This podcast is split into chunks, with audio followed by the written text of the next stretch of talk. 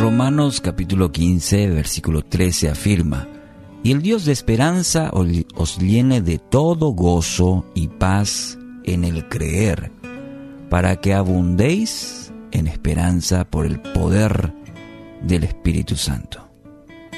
¿Qué le gustaría pedir hoy a Dios para su vida? ¿Qué le gustaría pedir? Quizás venga a su mente una lista importante, ¿sí? Para cubrir sus necesidades. Quizás está pasando por momentos y dice, ah, ¿cómo quisiera esto, esto? Y, y viene a su mente rápidamente en esa lista mental aspectos que usted quiere pedirle a Dios hoy que haga sobre su vida. Y le puedo asegurar que supliendo cada una de esas necesidades, que son muy válidas, pueden ser muy válidas, pero usted necesita experimentar algo mejor. Y en el pasaje de hoy,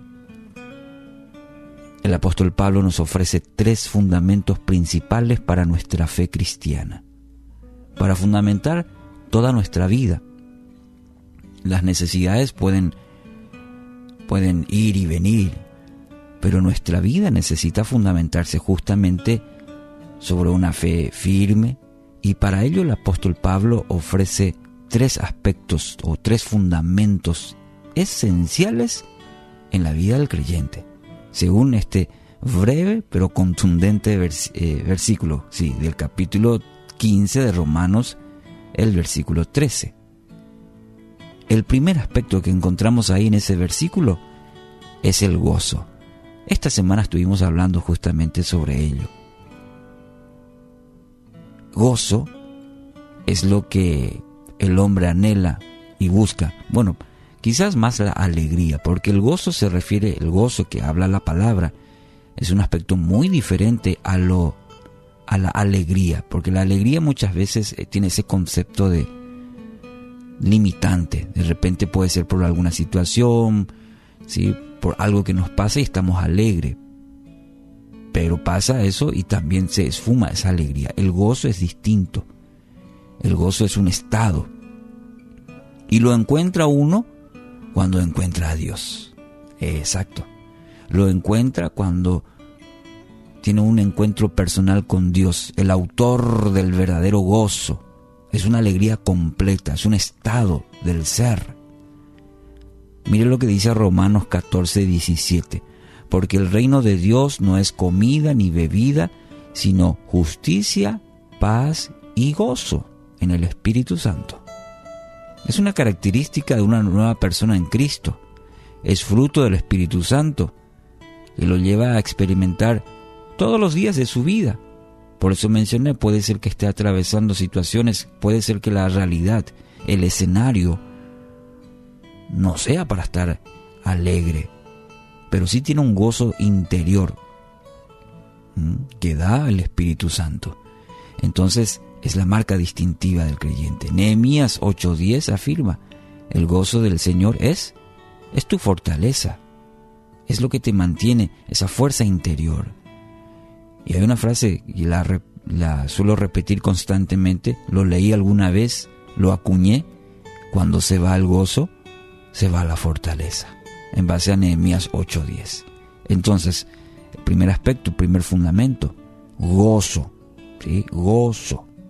Segundo, eh, en este texto de Romanos 15:13, es la paz, del griego eirene. Aquí encontramos en, en lo que dice el apóstol Pablo. Y el apóstol lo utiliza 43 veces, eirene, paz, en sus cartas era un saludo normal entre los judíos, paz. ¿Y qué clase de paz?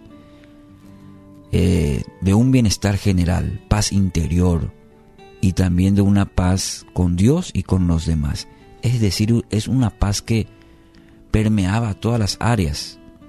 No es la ausencia de problemas, es un bienestar general, una paz interior y sobre todo una paz con Dios y también eso se va a reflejar con los demás. No puedo aspirar a tener paz con Dios y eso no trasladarse hacia los demás.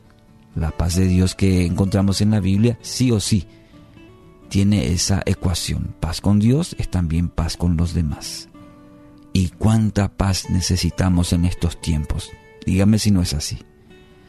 A veces decimos que deseamos encontrar esa paz en algún lugar. Hay expresiones, ay, cómo quiero salir y encontrar una paz, dice decimos. ¿eh? Solo en Dios puede experimentar la verdadera paz. Solo en Dios. No es ausencia de situaciones difíciles. No es correr de la situación para decir, quiero encontrar esa paz. Mire, es encontrar paz interior. Con Dios, con los demás. Y esto es un regalo de Dios que le ofrece gratuitamente. Sí, en Juan 14, 27, la paz los, les dejo, les doy.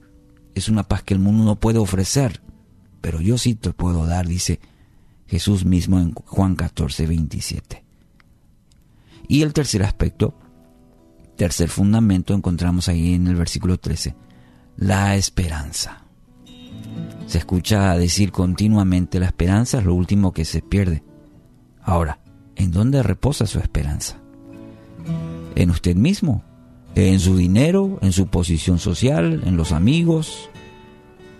Se puede tener todo lo anterior y vivir aún así desalentado, abatido. Porque Dios es única fuente de verdadera esperanza. Dios es única fuente de esperanza, de verdadera esperanza. Mientras siga abrigando esperanza en personas, sistemas, gobiernos, el resultado siempre será el mismo, decepción.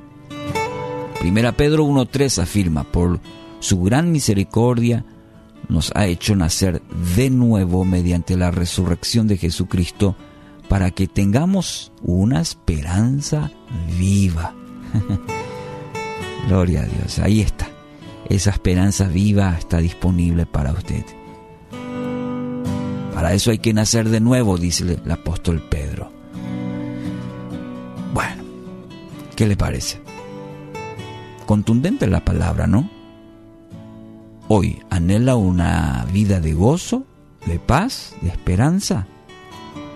Si es así, acérquese a Dios, rinda toda su vida y permita que Él haga su obra en usted. Paz, esperanza y esta, este tercer aspecto, el gozo, también que marque en su vida a partir de hoy.